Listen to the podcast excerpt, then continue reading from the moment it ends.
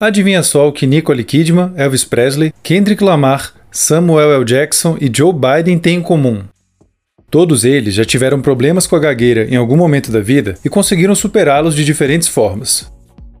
Eu sou o André, tenho um doutorado em psicologia e hoje, com a ajuda do amigo e psicólogo Vitor Keller, quero descrever o que é o transtorno da fluência, mais conhecido popularmente como gagueira.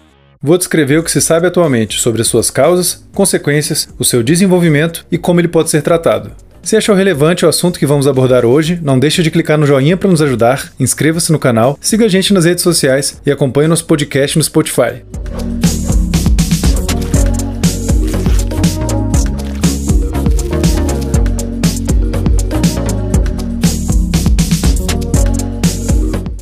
A fluência se refere a diferentes aspectos da fala, como a continuidade, o ritmo e o esforço necessário para falar, por exemplo.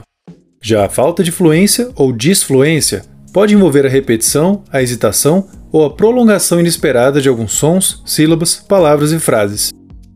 Todo mundo exibe disfluências no cotidiano, já que é difícil nunca hesitar na hora de falar, repetir alguma palavra ou até gaguejar um pouco a depender da situação.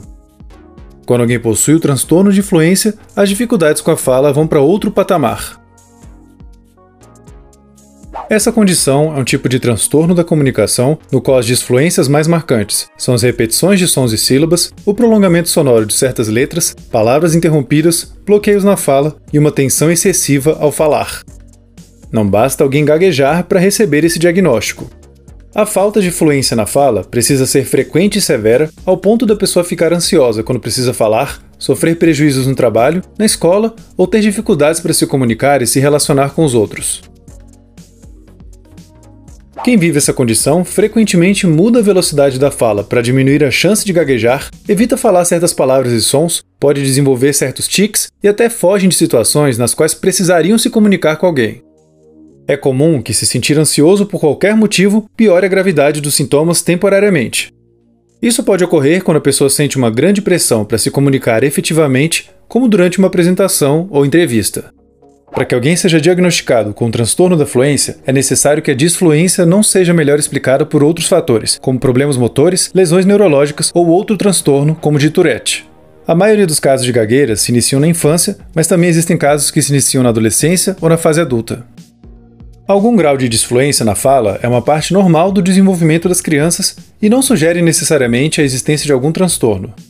A prevalência da gagueira entre crianças é de mais ou menos 15% e essa taxa reduz para 1% entre adultos.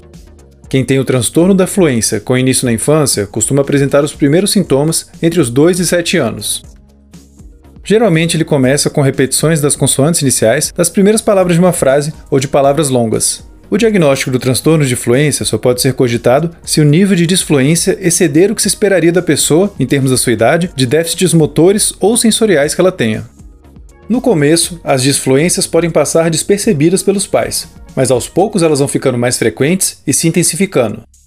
À medida que isso acontece, a criança vai desenvolvendo reações emocionais negativas a elas e aprendendo mecanismos para evitar falar. De 65 a 85% das crianças que começam a gaguejar reduzem isso até os 8 anos de idade. Se os sintomas persistirem depois dessa idade, é possível que a criança desenvolva o transtorno da fluência e só consiga reduzir os sintomas com ajuda profissional. Por mais banal que possa parecer o ato de falar, ele é um comportamento complexo e que depende do funcionamento conjunto de diferentes sistemas cerebrais ligados ao controle motor, sensorial e habilidades linguísticas. Não se sabe hoje em dia quais são todas as causas específicas da gagueira, mas já está claro que os genes têm um papel importante. Estudos com gêmeos sugerem que o irmão gêmeo de alguém com gagueira tem uma chance maior de também exibir isso do que a população geral. Alguns estudos demonstraram que quem apresenta gagueira costuma ter algumas diferenças anatômicas e funcionais no cérebro, como uma ativação maior das áreas ligadas ao controle motor durante a fala e uma ativação menor das áreas relacionadas com a linguagem. Embora a constatação de diferenças cerebrais como essa seja interessante, nem sempre é fácil interpretar o seu papel nesse transtorno, isso porque uma ativação maior em uma área do cérebro talvez não seja uma causa dos sintomas, mas apenas um reflexo de como a pessoa lida com eles. É frequente que pessoas com transtorno da fluência também apresentem outras condições, como transtorno da ansiedade social, de Tourette, do espectro autista, transtornos de aprendizagem, do processamento auditivo e o TDAH. A depender de cada caso, pode ser que o transtorno da fluência tenha motivado o surgimento dos sintomas de outro transtorno, como da ansiedade social, ou ele mesmo pode ter sido motivado pela existência prévia de uma condição, como transtorno do processamento auditivo.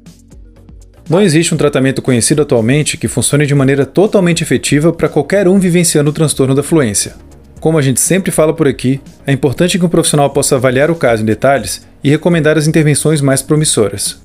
É comum que uma parte do tratamento envolva aprender técnicas oratórias que ajudem a reduzir a frequência ou intensidade da gagueira. Uma grande parte delas envolve aprender a variar deliberadamente o modo de falar. Por exemplo, diminuir a velocidade, introduzir pausas frequentes na fala, variar o ritmo ou intensidade da pronúncia. Algumas pessoas que exibem a gagueira diminuem drasticamente a sua disfluência enquanto estão cantando. Um dos motivos por detrás disso é exatamente porque, ao cantar, a pessoa acaba variando, mesmo que sem querer, diferentes características da sua fala, como o ritmo, a frequência e a intensidade. Variar a fala não irá necessariamente sumir com a disfluência, mas dará um maior controle para a pessoa. A disfluência também pode diminuir em outras circunstâncias, como quando alguém está lendo em voz alta, sussurrando ou falando em unissono com outra pessoa, ou seja, falando a mesma coisa quase ao mesmo tempo. Aproveitando-se disso, aparelhos de feedback auditivo alterado podem ser utilizados para reduzir a disfluência. Eles têm um microfone que capta o que a pessoa fala e um fone que repete de volta para ela o que foi dito em tempo real. O som que a pessoa ouve sofre alguma alteração, como um delay muito curto ou uma mudança na frequência da voz. Receber esse feedback passa a impressão para a pessoa de que ela está falando quase que em unissono com alguém, mas estudos mais rigorosos precisam ser conduzidos para avaliar o benefício desses aparelhos. A psicoterapia também pode contribuir para quem vive com esse tipo de dificuldade. Através dela, a pessoa pode aprender a lidar melhor com a ansiedade e a depressão, dois problemas comuns na vida de quem tem o transtorno. Como a ansiedade costuma agravar os sintomas, saber manejá-la melhor pode ser muito útil. A pessoa também pode se tornar mais capaz de lidar com as consequências do transtorno e rever algumas das suas crenças que acabam piorando os sintomas. Um profissional da fonoaudiologia também pode ajudar a reduzir a sua disfluência através da aplicação de exercícios e técnicas da área. A gagueira é involuntária, então falas como fica calmo, fala mais devagar ou fala logo, dirigidas a alguém que está gaguejando, não ajudam e podem é piorar as coisas. Alguns pais falam coisas desse tipo por acreditarem que um filho gaguejando quer apenas chamar a atenção, mas isso raramente é verdade. Muitos que exibem a gagueira sentem vergonha ou culpa por acharem que não sabem falar direito, podendo até mesmo negarem a existência dela. É importante assumir e falar abertamente sobre a gagueira com os outros para que alguém possa melhorar a própria qualidade de vida e amenizar os sintomas. É comum que pessoas vivendo esse transtorno sofram diferentes formas de discriminação, como serem zoadas ou desqualificadas por gaguejarem.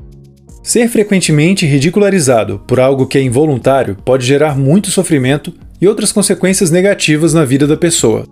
A verdade é que ninguém fala de maneira 100% fluida no dia a dia, é bem comum que pessoas sem o transtorno da fluência hesitem, pausem, reformulem algo ou gaguejem um pouco durante uma conversa.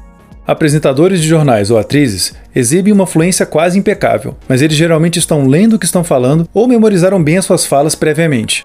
Se você tem vontade de aprender mais sobre aspectos interessantes da mente humana, como esses que discutimos hoje, então leia o meu livro Ser Humano, Manual do Usuário, As Origens, os Desejos e o Sentido da Existência Humana. Já é possível comprar ele no link que está aqui embaixo, na descrição do vídeo.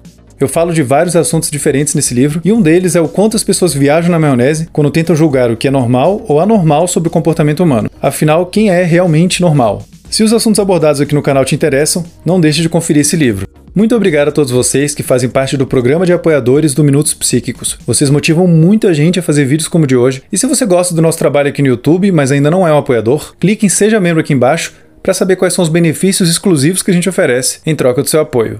Agora você também pode fazer uma doação direta para o canal através de um Pix e o QR Code para fazer isso está aqui na tela.